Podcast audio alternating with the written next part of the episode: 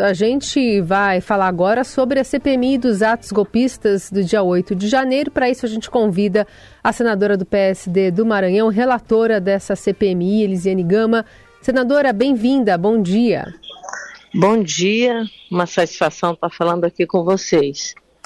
Bom, senadora, muitos trabalhos avançaram nessa semana, né? Esse cronograma, aprovar é, quem que vai ser primeiro ouvido. O ex-diretor-geral da Polícia Federal, Silvinei Marques, está marcado para terça-feira que vem, a oitiva. Mas ontem a gente viu o senador Marco Duval se tornar alvo da Polícia Federal, né? Um senador integrante da CPMI que teve mandados de busca e apreensão expedidos pelo suposto plano de golpe armado contra o ministro Alexandre de Moraes do Supremo. Ele também é investigado por postagens antidemocráticas e por divulgação de documento confidencial, no momento em que a CPMI também busca uma ponte por mais informações sigilosas eh, com o STF. A, a senhora defende a substituição do senador é, na CPMI? E se sim, de que forma e por quais trâmites essa mudança poderia ser possível? É, mais uma vez, bom dia, uma satisfação estar falando com vocês. Eu estou aqui no aeroporto de, de, São Paulo, fazendo um embarque, mas é, de uma forma muito rápida eu queria conversar com vocês. Na verdade, o que ocorreu ontem foi algo que, primeiramente, do ponto de vista das informações, eu ainda não tenho os elementos é, que substanciaram, por exemplo, a, a expedição desse mandado de busca e apreensão. Não há dúvida nenhuma que um ponto específico que a gente precisa sempre destacar: existe uma imunidade parlamentar mas essa imunidade parlamentar, ela não pode ser um subterfúgio, um elemento, por exemplo, para você é, infringir a lei. Né? Quando você estabelece, por exemplo, um documento sigiloso, ele é sigiloso porque ele tem um processo de que tem a ver com a segurança de Estado, né? Então, automaticamente todos devem estar submetidos a, essa, a esses critérios que estabelecem o sigilo desses documentos. Não dá para você expor de uma forma deliberada e tentar se esconder, na verdade, colocar o escudo da imunidade parlamentar.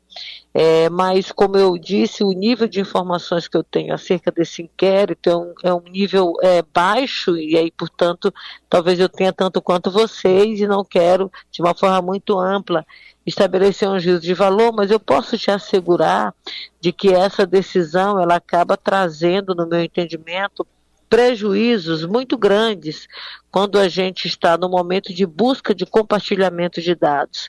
É muito complicado você buscar, por exemplo, dados e informações numa, para uma comissão, que é este caso específico, onde você tem dentro dessa comissão integrantes que estão sendo investigados, que estão sendo alvos de busca, de mandado de busca e apreensão, com o mesmo objeto da uhum. CPI que nós estamos realmente é, acompanhando e, portanto, investigando. Então, não há dúvida nenhuma que traz, na verdade, prejuízos no meu entendimento e acho que aumenta o reforço em relação à defesa de alguns parlamentares, que é, é a questão de ordem pela substituição do senador é, Marcos Duval como membro de fato desta comissão.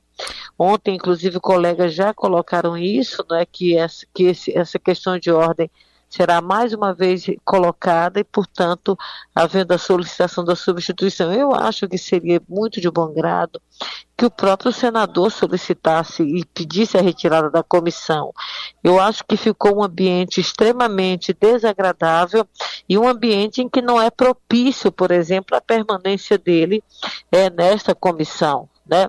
Esperamos, portanto, que haja da parte dele um sentimento de fato de, de uma determinação individual para que ele realmente saia e seja substituído por outro parlamentar.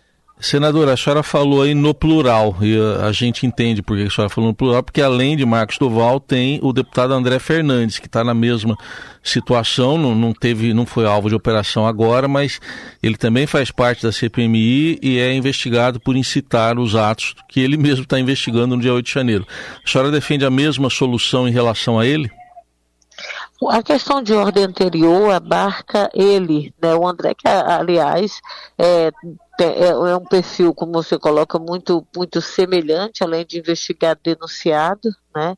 E a questão de ordem anterior, que já foi protocolada, ela faz um direcionamento específico a ele. A gente ficou aguardando a decisão da diretoria do Congresso Nacional, que é o presidente é, Rodrigo Pacheco, é, talvez ele possa remeter novamente essa questão de ordem à diretoria da CPMI para que possa ser tomado pela mesa da CPMI, né? E, na verdade, é, é uma decisão que a gente estará trabalhando nos próximos dias na comissão. Mas não há dúvida nenhuma que tanto um quanto o outro acabam, acabam trazendo, no meu entendimento, um sentimento de instabilidade. Uma CPI, ela tem característica própria, por exemplo, de uma delegacia, de um delegado, de uma delegacia, quer dizer, o relator da CPI é semelhante ao delegado de um inquérito policial, né?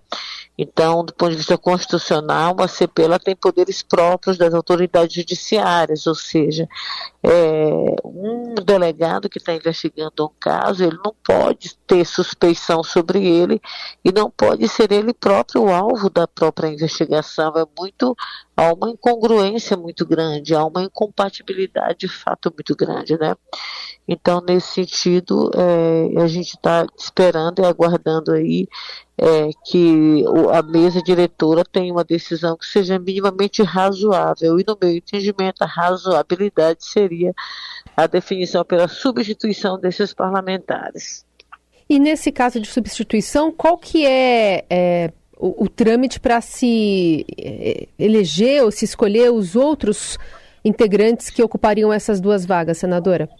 a gente continuaria no mesmo rito do que é hoje. Né? Hoje você tem uma a, a composição das comissões, elas são feitas pelos blocos partidários. Automaticamente o bloco onde eles são integrantes poderia indicar um outro parlamentar em substituição. Então seguiria o mesmo rito, continuaria na verdade as mesmas definições do ponto de vista de número de integrantes das comissões, mas a, o, o, líder do bloco teria que fazer uma outra indicação.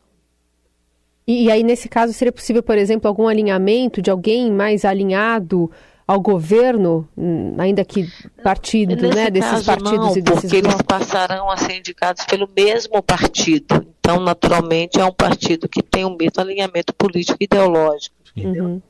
É, senadora, a senhora falou há pouco aí de um certo temor, a senhora não usou essa palavra, mas um certo temor de que esse episódio do senador Marcos Duval possa prejudicar o acesso, o compartilhamento de informações uh, que a CPI pediu ao Supremo Tribunal Federal. Foi até um pedido que foi encaminhado pessoalmente, feito pessoalmente pelo deputado Arthur Maia, que é o presidente, numa reunião essa semana com o presidente do, com o relator no STF, que é o ministro Alexandre de Moraes. Uh, a senhora já percebe essa dificuldade e, havendo compartilhamento, como é que vai ser tomado todo cuidado para que não ocorram os vazamentos? Eu fiz uma ponderação na última reunião que nós tivemos em relação a essa questão dos dados sigilosos.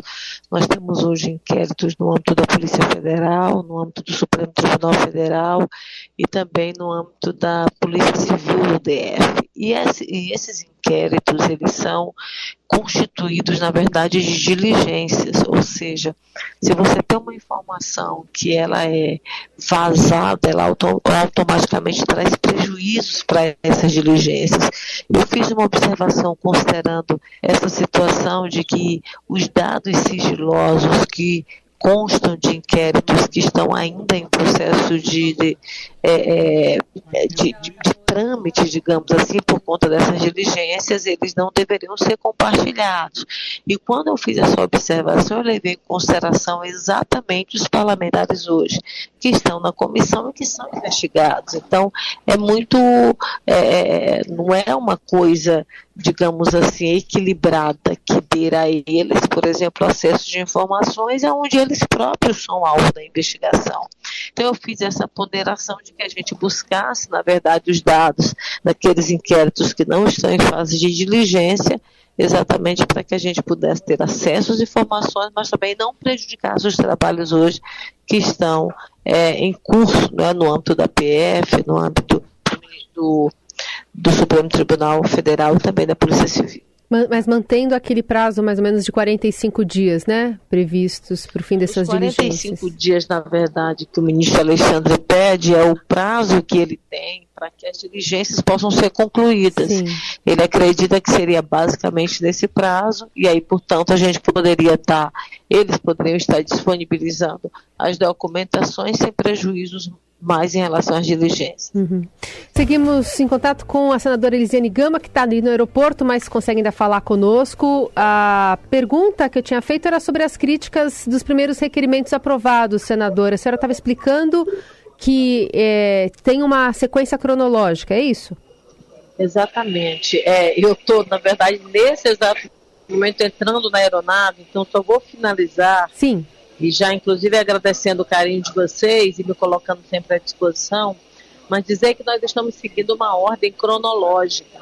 E nessa ordem cronológica, nós vamos chamar, nesta primeira etapa, as pessoas que tiveram é, responsabilidade pública com os, os, atos anteriores ao dia 8, que tem uma relação direta com o dia 8, que foi do dia 12 de dezembro e do dia 24 de dezembro. Então, nós defendemos que a gente possa ouvir, por exemplo, o que a gente vai fazer na semana que vem, que é o ex-PRF, é ouvir o caso do Jorge Washington, que nós teremos na quinta-feira, ouvir, por exemplo, o Anderson Torres, que era ministro do, naquele período, ministro da Justiça, e depois também ele era o próprio secretário de Segurança Pública de Brasília, né? E ouvi também é, o, o, Mauro Cid, que a gente viu agora, inclusive uma minuta de uma GLO no seu aparelho telefônico. Então, a cada dia uma nova informação aparece e a gente entende que nós precisamos seguir esse rito de dias de é, Capelli são pessoas que estavam no governo no período do 8 de janeiro e nós chegaremos neste momento. Agora, essa ordem tem que ser seguida. E é exatamente nesse foco que é regimental, a gente não pode sair do foco, que nós estamos realmente centrados e vamos trabalhar. Semana que vem nós teremos uma semana muito intensa, uhum. não é, com esses depoimentos. Teremos também a aprovação de novos requerimentos, tanto na terça, na quarta-feira quanto na quinta-feira e seguiremos aqui numa ordem que nós definimos no nosso plano de trabalho. Muito bem. Senadora, obrigada pela conversa, pela prestação aqui de esclarecimentos ao ouvinte de Eldorado. Uma boa viagem aí. Muito, muito obrigada. Que Deus abençoe, viu? Tá, um abraço.